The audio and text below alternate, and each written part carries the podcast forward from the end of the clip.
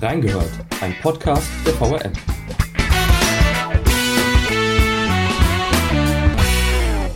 Am 19. Februar 2020 fallen gegen 10 Uhr abends in Hanau mehrere Schüsse. Ein Rechtsextremist tötet aus rassistischen Beweggründen neun Menschen.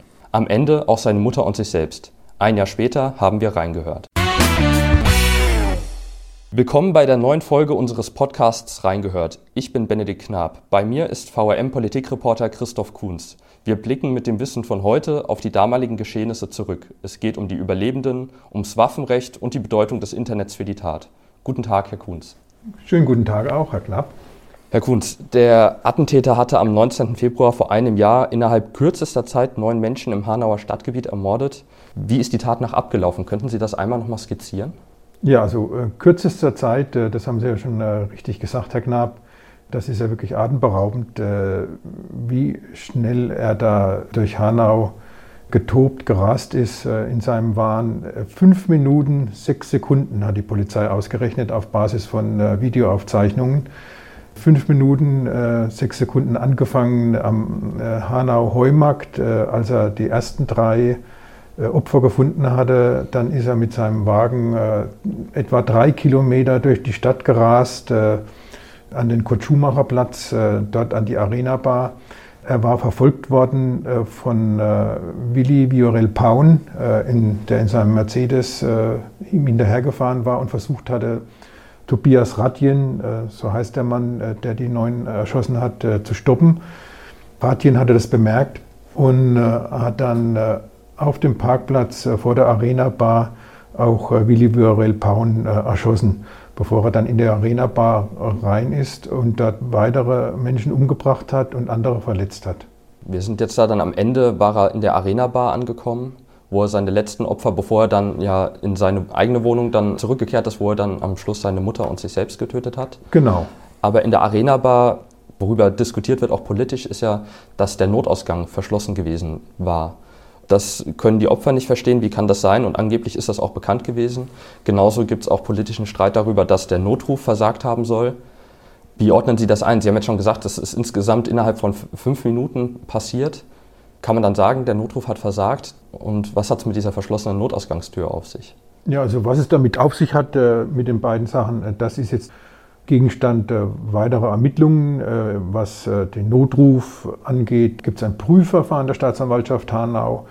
Was die Notausgangstür angeht, gibt es eine Strafanzeige von Angehörigen und Hinterbliebenen, die Strafanzeige im November vergangenen Jahres erstattet hatten. Da gibt es ein Ermittlungsverfahren.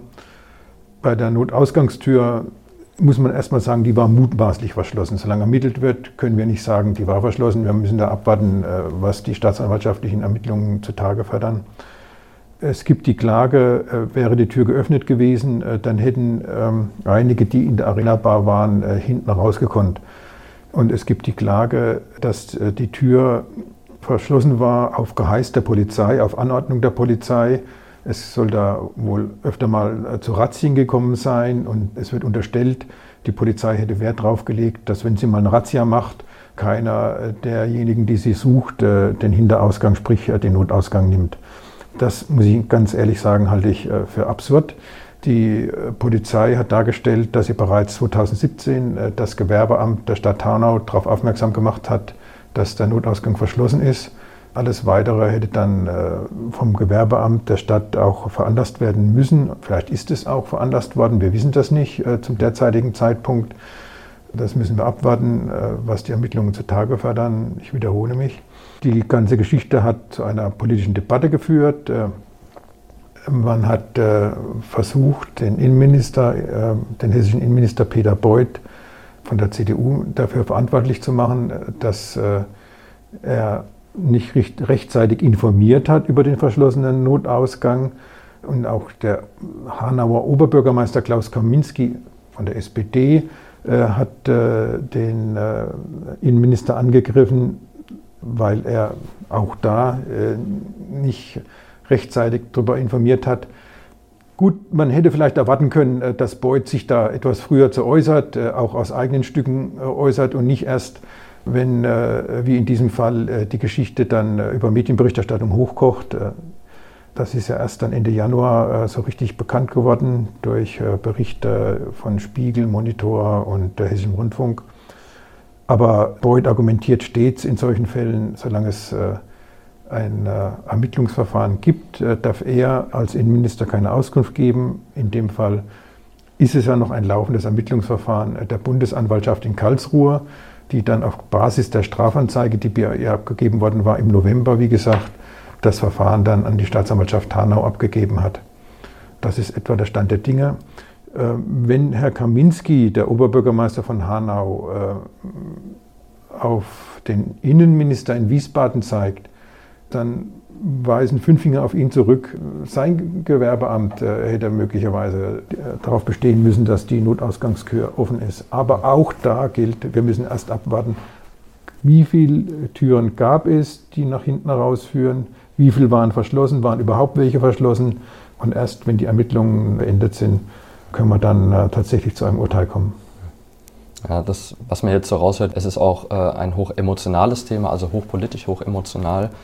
Unsere Kollegen, also Reporter Nadine Peter und Frederik Voss, waren direkt am nächsten Tag nach der Tat, also am, am 20. Februar vor einem Jahr vor Ort, haben mit den Menschen in Hanau gesprochen, viel Trauer und Fassungslosigkeit natürlich erlebt. In unserem Videoformat Das bewegt sprechen die beiden jetzt mit unserer Reporterin Adriana Heide über das Thema, wie sie die Menschen erlebt haben und erklären zudem, wie die journalistische Arbeit damals vor Ort abgelaufen ist. Liebe Hörerinnen und Hörer, einfach online nach VRM Das bewegt suchen und mal reinschauen. Sie selbst, Herr Kunz, Sie waren vor einem Jahr nicht vor Ort, sind aber jetzt auch äh, inzwischen natürlich auch in Hanau gewesen für Recherchen, haben mit äh, Hinterbliebenen gesprochen.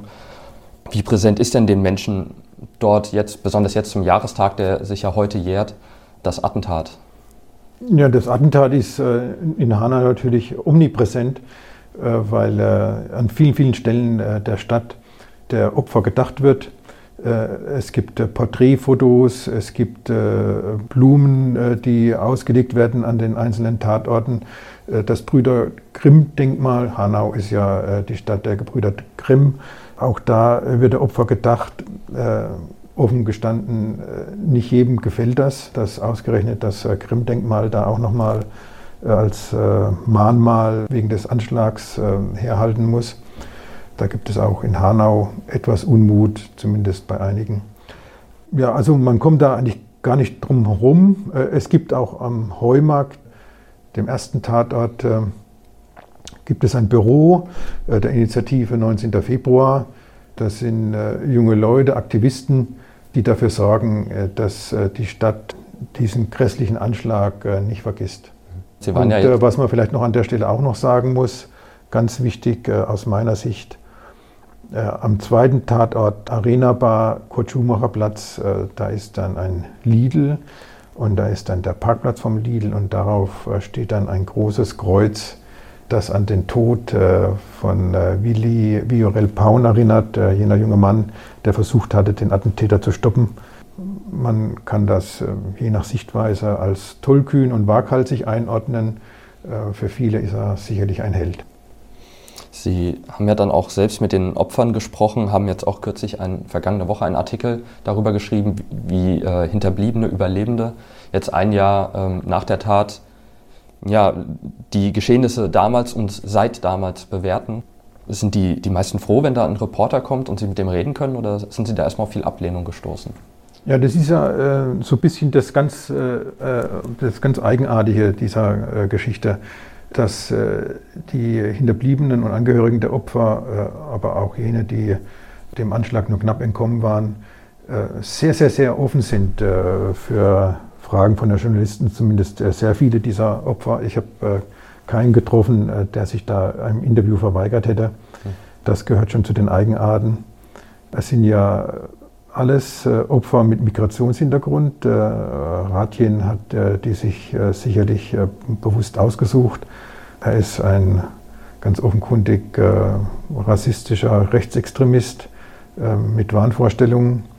Und äh, die Opfer, die Angehörigen der Opfer äh, leiden darunter, dass ausgerechnet ein Rassist, ein Rechtsextremist ihre Kinder, ihre Angehörigen rausgesucht hat äh, und erschossen hat. Ähm, das ist äh, sicherlich etwas, was diese Menschen ihr ganzes Leben lang verfolgen wird und nicht loslassen wird. Davon muss man ausgehen.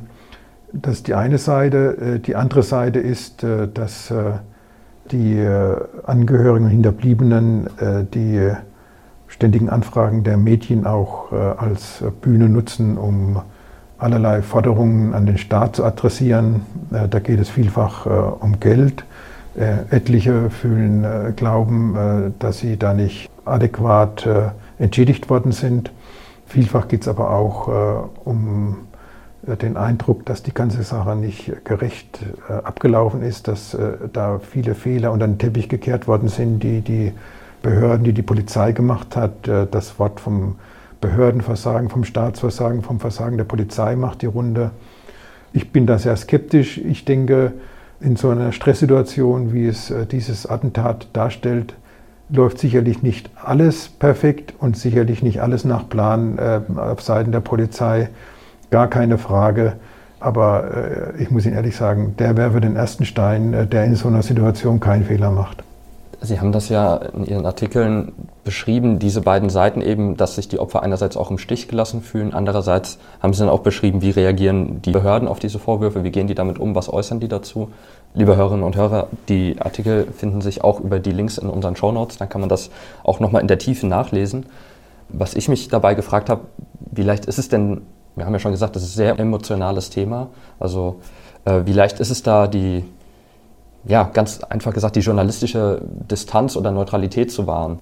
Ja, die Distanz, die Neutralität sollte man schon immer wahren. Äh, wahren. Äh, das ist gar keine Frage. Also man sollte sich da schon immer äh, sehr zurücklehnen und äh, das aus der Distanz beobachten. Das äh, gehört äh, zum professionellen Arbeiten von Journalisten dazu, dass man da nicht einseitig Partei bezieht, Position bezieht entweder äh, für diejenigen, äh, die da Opfer geworden sind oder für diejenigen, die versucht haben, den Opfern zu helfen. Da gibt es ja Konflikte, die ganz äh, merkwürdig sind, dass ausgerechnet diejenigen, die da geholfen haben oder versucht haben zu helfen, dann plötzlich von den Opfern kritisiert werden. Also da würde ich als Journalist dringend empfehlen, nicht einseitig Stellung zu beziehen, sondern das aus ganz, ganz großer Distanz zu berichten. In dem Zusammenhang haben Sie ja auch mit dem hessischen Opferbeauftragten gesprochen und äh, auch ehemaligen Generalstaatsanwalt des Landes Hessen, Helmut Fünfsinn. Die vollständigen Interviews sind auch über die Shownotes abrufbar. Helmut Fünfsinn hat gesagt, Opfer nehmen anders wahr, wortwörtlich. Das geht ja in die Richtung, er hat dann damit versucht auch zu sagen, ja, diese Zufriedenheit ist nicht da bei den Überlebenden, einfach weil man auch an, ganz anders über die Sache denkt als jetzt eine Behörde natürlich, die das aus einem ganz anderen Blickwinkel natürlich sieht und auch sehen muss. Die Überlebenden wünschen sich natürlich Gerechtigkeit. Ähm, normalerweise ist dann da ein Gerichtsprozess natürlich sehr hilfreich. Ein, ein, Mord ist geschehen, der Täter steht dann vor Gericht, es werden Fragen aufgearbeitet. Jetzt ist ja so, Ratien, Tobias Ratien hat sich am Ende selbst erschossen. Das heißt, man kann ihn gar nicht mehr zur Verantwortung ziehen. Worauf zielen dann jetzt überhaupt die Ermittlungen ab von der Bundesanwaltschaft? Wenn der Täter eh schon tot ist? Also ja, das, das ist eine gute Frage. Also es ist natürlich äh, ein bisschen ungewöhnlich, dass die Bundesanwaltschaft äh, seit nunmehr einem Jahr ermittelt, äh, obwohl derjenige, der da bestraft werden könnte, sich selbst gerichtet hat. Die Ermittlungen richten sich auch nicht gegen ihn, die Ermittlungen richten sich gegen Unbekannt und die Bundesanwaltschaft prüft, ob Ratjen Mittäter hat. Man muss jetzt wahrscheinlich mit großer Wahrscheinlichkeit sagen, sie hat geprüft. Sie hat das sehr ausgiebig geprüft, sehr sorgfältig geprüft und ist zum Ergebnis gekommen, äh, dass er keine Mittäter hatte und dass auch äh, der Vater, was ja viele unterstellen, äh, nicht zu den Mittätern zu rechnen ist. Der Vater wird als derzeit noch als Zeuge geführt. Ich gehe davon aus, da wird sich nicht viel dran ändern. Und jetzt befinden wir uns im Stadium, die Ermittlungen sind weitestgehend seit November abgeschlossen dass äh, die Akten den Anwälten der Hinterbliebenen und Angehörigen äh, übersandt sind. Äh, die haben Gelegenheit zur Stellungnahme. Die haben um Frist bis Ende Februar gebeten. Das ist natürlich auch ein bisschen eine Strategie, die die Anwälte verfolgen, meiner Meinung nach. Etwas taktische Erwägungen. Sie haben jetzt die Akten, haben Akteneinsicht und können dann die Zeit im Vorfeld des Gedenktages, der ja heute stattfindet, haben sie genutzt, um dann die Medien über das zu unterrichten, was ihrer Meinung nach, nachdem sie die Akten der Bundesanwaltschaft studiert haben, falsch gelaufen war an den Ermittlungen oder an der Arbeit der Polizei. Nur um das nochmal klarzustellen, der Vater von Tobias Rathjen wurde auch tatsächlich angeklagt, da geht es aber um was ganz anderes. Ja, also da hat die Staatsanwaltschaft äh, Hanau äh, ganz erstaunlich schnell äh, gehandelt. Das ging um eine Eingabe des Vaters bei der Staatsanwaltschaft zu dem ganzen Komplex, der sich dann im Nachhinein ereignet hatte. Da hat es im Dezember eine Mahnwache gegeben in der Nähe seines Hauses von Aktivisten, auch von denen der Initiative 19. Februar. Und er hatte diese Teilnehmer an der Mahnmache als äh, wilde Fremde bezeichnet. Normalerweise würde da erstmal lange ermittelt, aber die Staatsanwaltschaft Hanau sieht sich wahrscheinlich auch unter Druck und hat dann ganz schnell den Vater deswegen angeklagt, wegen rassistischer Beleidigung und hat das dann auch ähm, an die Öffentlichkeit weitergereicht, äh, die Nachricht von der Anklage. Ganz sicherlich deswegen, um äh, in der Öffentlichkeit ganz klarzustellen, dass äh, die Justiz aktiv ist in dem, äh, in dem ganzen Verfahren und da nichts schleifen lässt. Ja, die Ermittlungen liefen jetzt insgesamt ein Jahr. Sie selbst haben viel vom Schreibtisch aus ermittelt, Recherche betrieben. Sie haben direkt am Tag nach der Tat haben Sie sich eingehend mit der Internetseite des Täters beschäftigt. Wie lief denn eigentlich so Ihr erster Recherchetag, also direkt dieser Donnerstag nach der Tat, wie lief denn der eigentlich ab? Sie haben sich durch sein Manifest gewühlt. Was hat das mit Ihnen gemacht? Nun ja, also ich bin da jetzt sicherlich äh, nicht zu bemitleiden, äh, wenn ich sowas machen muss. Das ist dann auch eher die Neugierde, die einem da treibt als Journalist, journalistische Neugierde. Äh, aber vielleicht soll man zuerst mal festhalten, die Nachricht äh, von den Morden äh, von Hanau, äh, die ist in den frühen Morgenstunden aufgeploppt. Und da war zumindest in der Öffentlichkeit noch nicht klar, dass es sich um ein, den Anschlag eines rassistischen, irren Rechtsextremisten handelt. Es war auch nicht klar zunächst, ob es nicht noch irgendwie weitere Täter gibt. Das musste man alles erstmal sortieren, um dann entsprechend dann auch im Internet, äh, das ist ja dann erstmal das Medium der Wahl, damit an die Öffentlichkeit äh, zu gehen. Das war erstmal die Aufgabe äh, zu sortieren, was ist das eigentlich, um was handelt es sich dann eigentlich. Und dann kriegt man im Lauf der Gespräche, die man dann führt, mit, dass dieser Tobias Ratjen, dass der Attentäter Tobias Ratjen heißt. Das muss man auch erstmal rauskriegen, das muss man erstmal erfahren und dass dieser Mensch äh, auch eine Internetseite geschaltet hat. Äh, seine Adresse war sein Name. Und äh, diese Seite war schon abgeschaltet. Allerdings äh, gibt es äh, ein äh, Internet-Tool, mit dem man eine solche abgeschaltete Seite wieder rekonstruieren kann. Mhm. Diese Arbeit habe ich mir dann gemacht und habe dann tatsächlich dieses Manifest dann auch gefunden. Ein wirres elendlanges äh, Schreiben, in dem er äh, die Vernichtung von ganzen Völkern fordert und ankündigt äh, und auch ankündigt, dass der Teil äh, der Deutschen äh, vernichtet werden müsste, der äh, mit dazu beigetragen hat, dass es in Deutschland Migration gibt. Er hat sich selbst beklagt, dass er von Kindesbein an verfolgt wird von Geheimdiensten etc. etc. Also ich will Sie da jetzt nicht langweilen mit diesen ganzen äh, irren äh, Sachen, die er da geschrieben hat. Äh, es ist auch äh, ziemlich unleserlich. Ja, Sie haben sich durch dieses, ja, wie Sie sagen, elendige oder auch elendlange Manifest gewühlt. Ähm, dann wird ja auch eingehend darüber berichtet. Sie haben dann äh, auch in einem Artikel beschrieben, wie ist diese Weltsicht dieses Attentäters, was hat er propagiert. Jetzt muss man natürlich immer abwägen, einerseits zwischen dem berechtigten öffentlichen Interesse an dieser Person, an dem Attentäter, an, sein, an seiner Ideenwelt. Und wiederum wollen wir ja auch nicht diese, diese, ja, die, dieser Wahnwelt keine weitere Plattform bieten. Wie wägt man da ab? Ja, es gibt äh, da ein Informationsbedürfnis äh, der Öffentlichkeit, naturgemäß. Äh, und äh, Ratjen hat durch äh, diese Tat, äh, die er da begangen hat, sich eindeutig zur Person der Zeitgeschichte äh, ist er zur Person der Zeitgeschichte geworden. Also äh, rein presserechtlich ist das kein Problem, seinen Namen zu nennen. Ist es auch kein Problem, ein Bild von ihm zu zeigen. Viele Medien haben das gemacht. Auch wir haben ein Foto von ihm gezeigt. Er hatte ja da ein Video von sich auch sich ins Internet gestellt. Da haben wir ein Standbild damals veröffentlicht von ihm. Das ist von der medienrechtlichen Seite, presserechtlichen Seite her unproblematisch und auch journalistisch äh, ist das eine in meinen Augen saubere Lösung. Aber ganz am Anfang war in den Medien auch nur von Tobias R. zu lesen. Wir sprechen inzwischen ganz offen von Tobias Ratjen. Wieso wechselt das dann? Wieso hat man erst noch diesen Tobias R. und auf einmal ist es der volle Name? Ja, das ist halt eine Abwägungssache. Also ich glaube, die Deutsche Presseagentur macht, schreibt ja heute noch von Tobias R. Aber ich wiederhole mich, äh, äh, aus unserer Sicht gilt er als Person der Zeitgeschichte. Äh, und aus diesem Grund schreiben wir auch seinen vollen Namen. Es ist ein schmaler Grat, das ist richtig. Der Vater von ihm ist keine Person der Zeitgeschichte, dessen Vornamen haben wir auch nicht erwähnt diese Frage, was zeigt man da, voller Namen, Gesicht, das kann man genauso gut ja auch für die Opfer dann stellen. Schreibt man da die vollen Namen der neuen Opfer in die Zeitung, ja oder nein? Zeigt man die Gesichter? Wie sieht es da aus? Ja, das ist, äh, ich glaube, wir hatten schon vorhin darüber gesprochen. Äh, in dem Fall wirklich, äh, das ist ja so eine Art Alleinstellungsmerkmal dieser Geschichte, dass die Angehörigen, Hinterbliebenen da mit Fotos der Opfer an die Öffentlichkeit gegangen sind, die ja überall in Hanau zu sehen sind.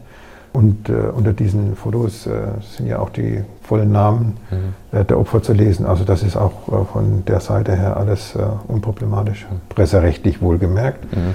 Äh, und sicherlich dann auch von der menschlichen Seite her, weil wer solle die sonst vertreten können, wenn nicht die Eltern und Geschwister der Opfer. Ja. Und wie ist das mit der Nationalität von Tätern oder auch von Opfern? Einerseits gehört es dazu, dass man sagt, es war jetzt hier ein, jemand, der hat aus rassistischen Gründen Menschen mit Migrationshintergrund oder die er für Menschen mit Migrationshintergrund gehalten hat, getötet. Das heißt, es gehört irgendwie dazu, das zu nennen, die Nationalität. Andererseits sagt man, jetzt wollen wir uns doch nicht auf die Nationalität fokussieren. Ist das dann auch wieder einfach diese presserechtliche Abwägung, es gehört dazu und fertig oder wie wird das gemacht? Ja, warum, warum soll man das nicht schreiben äh, können oder dürfen? Äh, also, äh, wenn es ein rassistischer Anschlag ist, dann ja nur deswegen, weil er sich gegen Menschen mit Migrationshintergrund richtet. Insofern muss ja auch dargestellt werden, was denn dieser Migrationshintergrund ist. Hm. Und wenn sich dann, wie jetzt Geschehen, der Landesverband der Sinti und Roma zu dem Anschlag äußert, dann muss man ja auch schreiben können, warum sich dieser Landesverband dazu äußert, nämlich weil unter den Opfern auch Roma dabei waren. Also das ist ja aus meiner Sicht überhaupt äh, gar kein Problem, sondern eher gehört zur Informationspflicht von Journalisten dazu, sowas ja. zu erwähnen. Also wenn man das nicht mehr schreiben könnte, dann äh, könnte man den Journalismus einstellen. Also das rechtsextreme Motiv steht außer Frage. Wir haben jetzt das Manifest natürlich auch, das das äh, untermauert. Das lag den Behörden jetzt vorab nicht vor, aber es gibt ja Vorwürfe. Es gab seit Jahren Hinweise darauf, die auch den Behörden vorlagen, dass Ratjen psychisch krank war, auch ja, wahnhaft krank, also unter Verfolgungswahn eventuell litt. Davon wussten die Behörden seit 2004, haben das auch äh, teilweise sich darüber unterrichtet. Sie selbst haben jetzt erst kürzlich am Montag in einem Artikel geschrieben, der Täter, Zitat, hätte nach den Bestimmungen des Waffengesetzes nie und nimmer Waffen haben dürfen, eigentlich, weil diese psychischen Erkrankungen ja vorlagen. Auch der Link zu diesem Artikel findet sich in den Show Notes. Warum konnte er trotzdem legal Waffen besitzen seit 2013, wo diese psychischen Probleme eigentlich schon lange bekannt waren? Ja, das ist tatsächlich äh, eine interessante Frage. Wenn man ihm äh, das Tragen oder den Besitz von Waffen verwehren will, als Waffenbehörde, dann muss man ja auch, äh, muss die Behörde ja auch Kenntnis bekommen davon, dass er nach den Bestimmungen des Gesetzes keine Waffe tragen darf. Nach den Bestimmungen des Waffengesetzes darf derjenige äh, keine Waffe tragen, der beispielsweise als unzuverlässig gilt. Einer, der äh, psychische Probleme hat, der gilt als unzuverlässig. Jetzt war es äh, in Hessen zumindest, also man muss wissen, das Waffenrecht ist eine Bundesregelung und die Ausführung dieses Bundesgesetzes kann auf Länderebene durch Erlasse geregelt werden. Und in Hessen hat es einen Erlass gegeben, 1999, äh, äh, nachdem äh, es den Waffenbehörden gestattet war, eine Anfrage bei den Gesundheitsämtern zu machen, ob denn irgendetwas über den Antragsteller, also denjenigen, der eine Waffe haben will, eine Waffe besitzen will, ähm, bekannt ist. Das war eigentlich nicht so richtig gesetzeskonform, diese Regelung, wie sich dann herausgestellt hat. Und dann ist das auch äh, im Laufe der Jahre abgeändert worden und äh, die Waffenbehörden wurden vom hessischen Innenminister, der hieß dann äh, Boris Rhein, äh, CDU, äh, darauf aufmerksam gemacht, äh, dass eben diese Regelanfrage bei den Gesundheitsämtern nicht gestattet ist. Jetzt wird auch unter dem Eindruck des Attentates von Hanau, auch unter dem Eindruck, dass der Attentäter schwere psychische Probleme hat, hatte, überlegt, ob man äh, da nicht das eine oder andere neu regelt. Ich halte das für unbedingt notwendig. Hm. Ein absolutes Muss, äh, wenn wir in Deutschland gewährleisten wollen, dass nur derjenige eine Waffenbesitzkarte, einen Waffenschein bekommt, der zu, wirklich zuverlässig ist, auch gesundheitlich zuverlässig, dann muss das den Waffenbehörden gestattet sein, diese Regelanfrage bei den Gesundheitsämtern definitiv. 2004, Sie haben es gesagt, hat äh, das Staatsschutzkommissariat äh, des Polizeipräsidiums Südhessen das Gesundheitsamt, das Zuständige, darauf aufmerksam gemacht, dass Radjen psychische Probleme hat. Das Wissen darum ist beim Gesundheitsamt, beim Zuständigen gelagert worden, ist nicht weitergegeben worden, damit äh, wurde nichts angefangen. Radjen durfte Waffen tragen, durfte als Sportschütze äh, schießen, üben. Am Ende hat er so gut geschossen, dass er in kürzester Zeit zielgenau die Opfer raussuchen konnte und erschossen hat, die er äh, meinte, dass sie äh, den Tod verdient hätten. Ganz entsetzlich, ganz entsetzlich. Also es wird diskutiert, das Waffenrecht anzupassen. Sie würden das ganz klar fordern. Auf jeden Wo Fall. ja auch Konsequenzen gefordert werden, ist auch ähm, in Richtung Internet, weil man sagt, Gerade im Internet bricht sich Hetze und Hass auch Bahn, werden Leute radikalisiert, aufgehetzt. Und auch nach einer Tat, auch nach der Tat von Hanau gab es im Netz eine Welle von Hasskommentaren. Tatsächlich können auch Likes jetzt strafbar sein, wenn man, wenn man solche strafbaren Inhalte mit einem Like versieht, macht man sich selbst auch strafbar. Wie will man denn zukünftig damit umgehen? Extremistische Aktivitäten im Internet, wie will man denen besser begegnen? Hm. Ja, also vielleicht mal äh, erstmal die Gesamtschau. Äh, wir reden ja immer so gerne drüber, dass andere Nationen gespalten sind äh, und äh, berichten gerne, dass die USA gespalten sind in die Trump-Anhänger und die Anhänger der Demokraten äh, oder dass Großbritannien gespalten ist in die Brexiteers und diejenigen, die in Europa bleiben wollen mhm. und vergessen dabei äh, gerne, dass auch Deutschland gespalten ist. Das Attentat von Hanau hat das meiner Meinung nach gezeigt. es gibt da die äh, öffentliche und veröffentlichte Meinung, äh, dass äh, das ein ganz entsetzlicher Anschlag war, der verurteilt werden muss. Aber es gibt auch leider Gottes diejenigen, die solche Anschläge nicht gerade begrüßen, aber da gar nichts dagegen haben. Ganz schlimme Haltungen werden da laut und werden da bekannt. Und da dient natürlich mal wieder dieses Internet, diese sozialen Medien, als äh, Plattform, um solche grässlichen Kommentare zu veröffentlichen, wie sie schon gleich der, äh, am Tag nach der Tat zu lesen waren äh, in den sozialen Medien. Und da äh, hat dann äh, die äh, Generalstaatsanwaltschaft Frankfurt, bei der die Zentralstelle zur Bekämpfung der Internetkriminalität angesiedelt ist, sehr rasch reagiert und hat dann versucht zu ermitteln, wo hat es diese Kommentare gegeben und auf wen sind diese Kommentare zurückzuführen? Ist nicht immer leicht. Manche dieser äh, Internetfreaks sind so geschickt, äh, dass sie ihre Spuren verschleiern können, sodass sie äh, nicht identifizierbar sind. Viele sind allerdings mittlerweile Rentner, die nicht so firm sind im Internet und die dann relativ schnell ermittelt werden können. Das ist der Generalstaatsanwaltschaft gelungen. Sie hat 120 Kommentatoren ausfindig gemacht, die ihrer Ansicht nach äh, strafbare Äußerungen gemacht haben. Und äh, neun von denen waren in Hessen. Auch da hat die äh, Justiz sehr schnell reagiert. Die allermeisten von denen standen schon vor Gericht, haben einen Strafbefehl bekommen, haben, das wurde geahndet, alles tadellos, alles mit Augenmaß, kann man wirklich keinen Vorwurf machen. Neu an diesen Ermittlungen ist, Sie haben es angesprochen, dass äh, die Generalstaatsanwaltschaft es auch geahndet hat, wenn äh, einer einen schlimmen Kommentar gepostet hat und ein Nächster diesen Kommentar geliked hat. Unter gewissen Voraussetzungen ist das äh, nach Ansicht der Generalstaatsanwaltschaft äh, strafbar gewesen. Die zuständigen Gerichte sind dem zumindest in Hessen gefolgt. Sie schreiben ja sehr viel über diese rechtsextremistischen Taten, über die Ermittlungen, auch über die Diskussion, ob die AfD vom Verfassungsschutz, vom Landesverfassungsschutz oder auch in anderen Bundesländern überwacht werden soll. Sind Sie selbst auch schon stark mit Hetze oder Hasskommentaren bedacht worden oder mit Drohschreiben? Mussten Sie sich damit auch schon persönlich auseinandersetzen im Zusammenhang mit Ihrer Arbeit? Also, ja, also es gibt äh, Kommentare äh, von Lesern, äh, der eine oder andere ist dann nicht mit einverstanden mit irgendwas, äh, was dann geschrieben wird. Aber äh, da darf man sich eigentlich gesagt, äh, darf man sich nicht beeindrucken lassen. Nach allem, was wir jetzt so besprochen haben, die Tat wurde, man geht davon inzwischen aus, von einer einzelnen Person begangen. Die Tat von, von Hanau wurde von einer einzelnen Person begangen. Wir haben jetzt über das Internet gesprochen, Radikalisierung findet im Netz statt. Kann man da überhaupt von einem Einzeltäter dann sprechen? Also klar, die Tat an sich wurde von einer einzelnen Person begangen, die Radikalisierung ist aber nicht alleine erfolgt. Wie stehen Sie dann zu dem Begriff des Einzeltäters?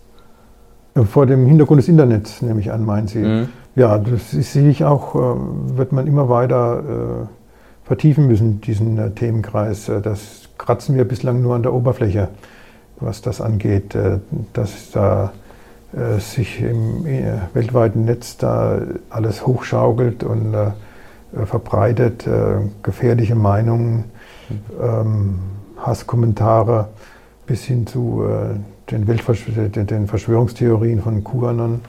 Ähm, ja, also da wird man sich, äh, das wird mit dem Anschlag von Hanau und dem, was wir danach recherchiert und berichtet haben, wird es nicht abgetan sein. Äh, das wird uns weiter erhalten bleiben.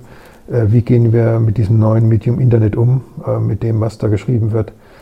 Die Staatsanwaltschaften werden sich da noch viel mehr mit befassen müssen, um das überhaupt so in den Griff zu kriegen, dass auch im Internet am Ende dann die Grenzen der Meinungsfreiheit aufgezeigt werden können.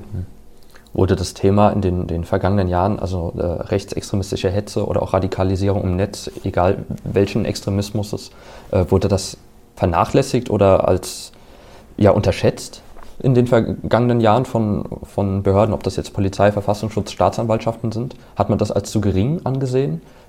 Na, das äh, äh Internet äh, ist ein so weites Feld, dass da tatsächlich äh, die Behörden erstmal überfordert waren, äh, das überhaupt äh, in den Griff zu bekommen. Sie dürfen ja nicht vergessen, dass es auch noch das Darknet gibt, die, die, die, die Äußerung, das, was da irgendwie ins Netz gestellt wird, das ist überhaupt nicht mehr zurückzuverfolgen.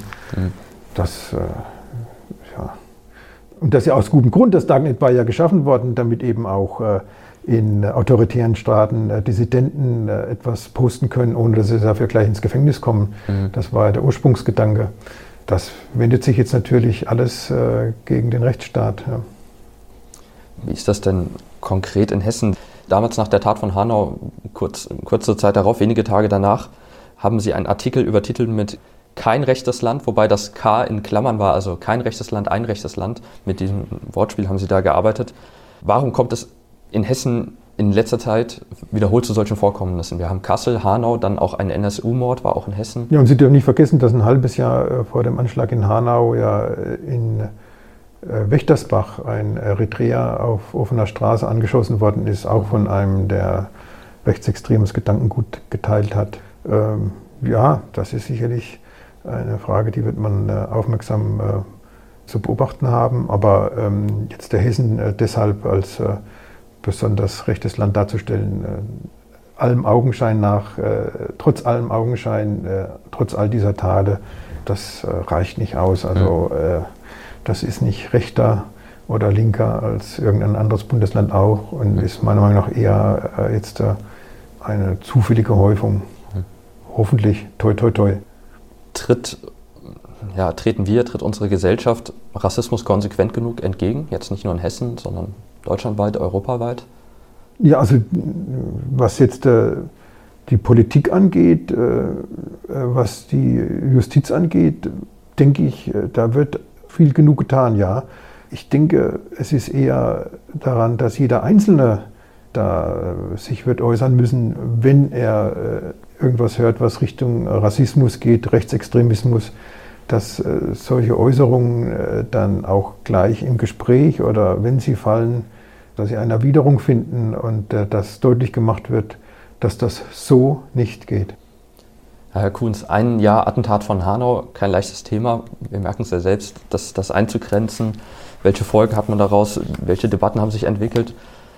Umso mehr danke ich Ihnen für die Einblicke, die Sie gegeben haben. Liebe Hörerinnen und Hörer, wer noch tiefer in die Materie einsteigen möchte, wir konnten jetzt ja gar nicht alle Aspekte abdecken, dafür ist das ist ein viel zu großes Thema. Also wer da noch mehr einsteigen möchte, sollte einen Blick in die Shownotes werfen. Dort findet ihr die Links zu den Artikeln und zu den Interviews rund ums Thema. Und natürlich dürft ihr auch in unsere weiteren Folgen reinhören. Zum Beispiel haben wir uns angeschaut, wie fühlt es sich eigentlich an, wenn man an Covid-19 erkrankt war und diese Krankheit überstanden hat und was haben die Stadtplaner in Wiesbaden am, am Neroberg eigentlich schon wieder vor? Reinhören und weitersagen, es lohnt sich. Das wär's für heute, Herr Kunz. Ich sage danke und auf Wiedersehen. Einen schönen Tag, Herr Knapp. Wir hören uns beim nächsten Mal wieder bei Reingehört.